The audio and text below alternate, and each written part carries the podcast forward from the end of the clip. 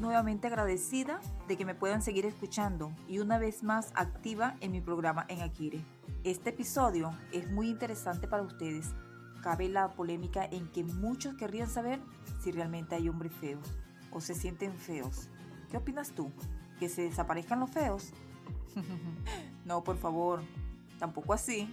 Siempre hay remedio. Te daré algunos tips para que tu sex appeal suba como espuma. Aunque ustedes sientan que el interior es lo que enamore, está claro que la apariencia es importante a la hora de llamar la atención. Créeme. Si te preguntas cómo llamar la atención a una mujer, tendrás que dedicar algo de tiempo en arreglarte. Y si eres uno de los hombres que le gusta cuidarse el cabello o la cara, desde aquí te digo que empieces a cuidar también las manos y los pies, porque hoy en día tener las manos ásperas, las uñas desfiguradas, los pies descuidados, no tiene cabida en la vida actual de un hombre.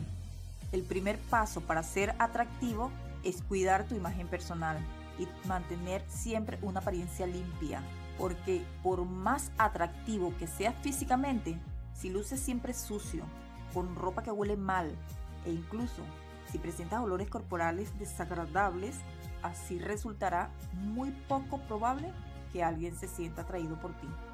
Al igual que nosotras las mujeres, ustedes también necesitan que su piel tenga un aspecto sano y que dure por mucho tiempo.